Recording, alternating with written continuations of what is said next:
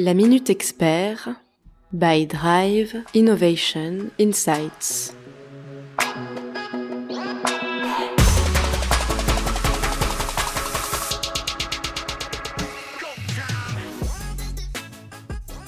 Bonjour à tous, ici Margot Grélier pour la Minute Expert, le podcast de Drive Innovation Insights qui donne la parole à vos pairs pour décrypter de façon concrète et sans langue de bois les actualités de votre profession.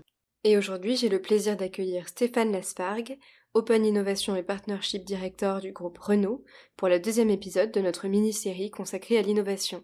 Bonjour Stéphane. Bonjour Margot. En quelques mots, qui êtes-vous et quel est votre parcours? Donc euh, je suis donc Stéphane Lasfargue, je travaille chez Renault depuis très longtemps, depuis le début d'ailleurs, et je suis donc directeur de l'Open Innovation et des partenariats, direction de l'innovation, direction qui fait elle-même partie de l'ingénierie. Alors juste pour mieux situer, c'est quoi l'ingénierie? C'est là où on imagine un peu et on développe les véhicules du futur.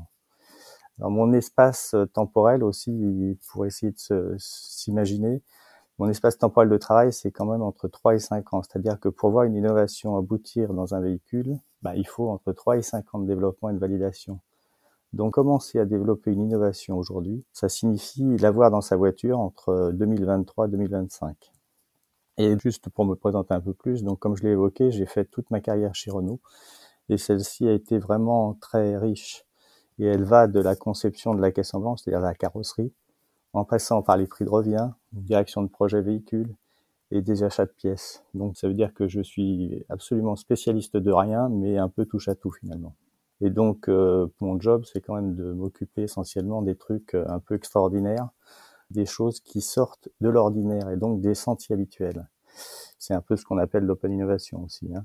Et donc c'est un lien en quelque sorte entre l'interne et l'externe et l'externe et l'interne. Donc un fournisseur, une start-up, un organisme de recherche a une idée. donc je suis là pour l'écouter et finalement lui ouvrir les portes euh, de Renault si cette idée est jugée intéressante et cohérente avec les grands axes de développement. Et à l'inverse, si Renault cherche à développer donc un concept innovant, je suis aussi là pour aller chercher le ou les bons partenaires. En une phrase pour vous, c'est quoi l'innovation et à quoi ça sert un directeur ou une directrice innovation? Pas facile hein, comme question, mais euh, bon, pour moi, l'innovation, c'est quand même une source infinie de créativité. Hein. C'est pas quelque chose de statique, c'est vraiment quelque chose qui est en perpétuel mouvement. Donc la meilleure image que je peux vous donner, c'est quand même un, atome avec son nuage électronique euh, qui gravite tout autour à une vitesse incroyable. Donc finalement, l'innovation dans mon métier, c'est quand même d'imaginer les voitures de demain, mais tout en répondant aux demandes de, euh, de nos clients. Et ces demandes, elles sont très importantes finalement dans un monde de plus en plus connecté, qui change toujours, durable, économe, euh, où on cherche à réduire les inégalités. Donc il faut pouvoir y apporter des réponses. Donc mon job dans cet univers, euh, ce vaste univers, finalement, c'est de capter des, idées, imaginer ce que nous pourrions en faire et faire en sorte d'aider à cette euh, germination de chaque pépite que l'on peut trouver finalement. Et ça peut passer par des partenariats, des co-innovations, des proof of concept, euh, des démonstrateurs et puis surtout, surtout beaucoup de discussions et de persuasion en interne et en externe pour arriver à faire quelque chose. Et si on vient un peu sur l'année 2020 et la pandémie de Covid-19, euh, quel a été votre plus gros challenge et comment est-ce que vous avez été mobilisé sur ces mois de, de crise? C'est vrai que ça a été une façon très très différente de travailler là depuis depuis six mois finalement. Et cette année 2020, d'abord pour parler de Renault, ça a été très difficile. Hein. Euh, mais aussi très difficile pour l'innovation. Donc pour l'entreprise, mais aussi pour l'innovation. Et pourtant, et pourtant, une de nos plus grosses innovations finalement a réussi tout de même à sortir malgré le contexte avec un niveau de qualité et de fiabilité incroyable. Et là, je parle du fameux moteur e-tech qui va équiper l'ensemble de la gamme hybride et plug-in hybride. Et c'est le résultat, ça, de l'expérience de Renault sur les véhicules électriques de plus de 10 ans. Hein. Donc, euh, c'est pour ça que je vous parlais un peu du, de la période très longue au début de l'interview. Là. Et cette innovation, d'ailleurs, a été très saluée par la presse et par les clients qui sont au rendez-vous là dans, dans nos, nos, pôles de vente. Alors, pour moi, personnellement, la plus grande difficulté dans cette période-là, euh, et qui a été accentuée par le télétravail, c'est finalement d'arriver à se tenir informé. Alors, euh, le gros challenge, c'est comment échanger, comment continuer coûte que coûte à imaginer le monde euh, finalement de demain. Euh, dans ce quotidien si difficile, où les gens finalement ne se rencontrent plus par hasard. euh, à l'occasion d'un croisement dans un couloir ou d'une réunion et où les déplacements sont très contraints. Donc la grande difficulté, c'est quand même de maintenir ce, lien.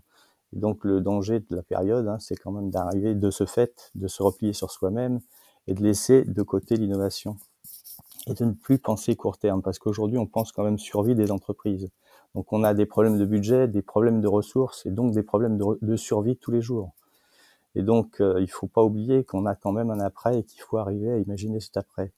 C'est quand même ça qu'il faut transformer en opportunité en disant comment repenser le futur et inverser ces tendances en étant par exemple plus éco-responsable et en accélérant certaines approches. Donc aujourd'hui, le combat, c'est quand même de continuer à se projeter parce qu'on a un avenir et à construire cet avenir. Et donc le réseau d'innovateurs, parce que des innovateurs, il y en a dans chaque entreprise, continue à exister, continue à échanger. Chacun finalement se, se serre l'écoute parce qu'on est tous conscients des enjeux de cet avenir.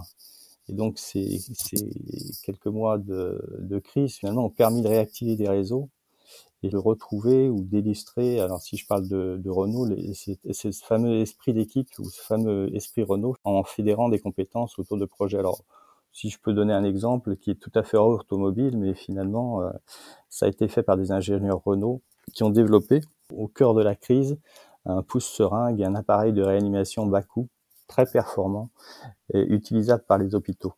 Et donc celui-ci a été d'ailleurs mis en, open source pour permettre à tous de l'utiliser.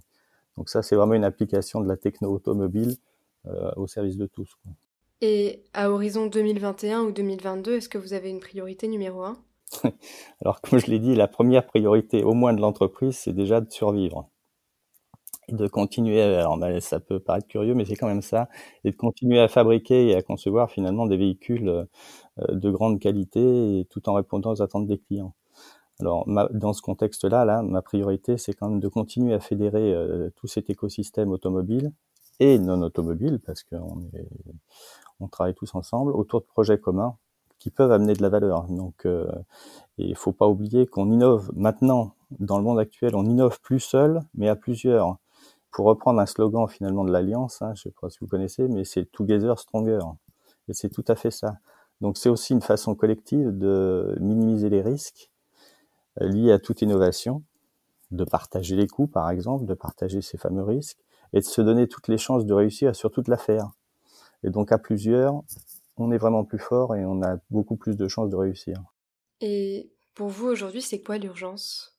Euh, ben, L'urgence, c'est euh, surtout que le monde va euh, très vite. L'innovation, les cycles d'innovation en ce moment sont très rapides. Hein. On n'a jamais, il faut, faut être très clair, hein, on n'a jamais autant innové qu'aujourd'hui, hein, grâce à l'avancée des technos, grâce aux au, nombreux challenges qui, qui, peuvent nous animer. Alors, je peux en citer quelques-uns. Hein. C'est par exemple l'électrification des, des, véhicules, la décarbonation euh, à la fois pendant l'usage, mais aussi pendant la fabrication des véhicules, le recyclage, les nouvelles mobilités, les services associés, l'autonomie des voitures, euh, la connectivité. Donc ça, on a beaucoup de challenges et donc de technologies derrière. Et ce qui est, ce qui en cherche finalement, c'est quand même à penser le véhicule comme un prolongement de, de son habitat, mais également de soi-même. Donc c'est surtout penser au client du début à la fin et anticiper ses demandes. Quoi. Merci beaucoup Stéphane. Mais je vous en prie.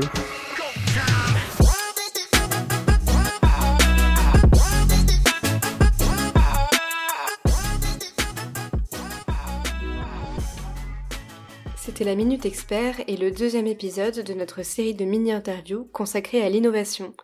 Cette série s'inscrit dans un parcours 360 conçu par Drive Innovation Insights pour permettre aux professionnels du marketing, de l'innovation et du digital d'échanger entre pairs et de s'informer sur les actualités de leurs fonctions tout au long de l'année. Pour en savoir plus, je vous donne rendez-vous sur le site www.club-innovation-marketing.eu et je vous retrouve la semaine prochaine pour un nouvel épisode de la Minute Expert.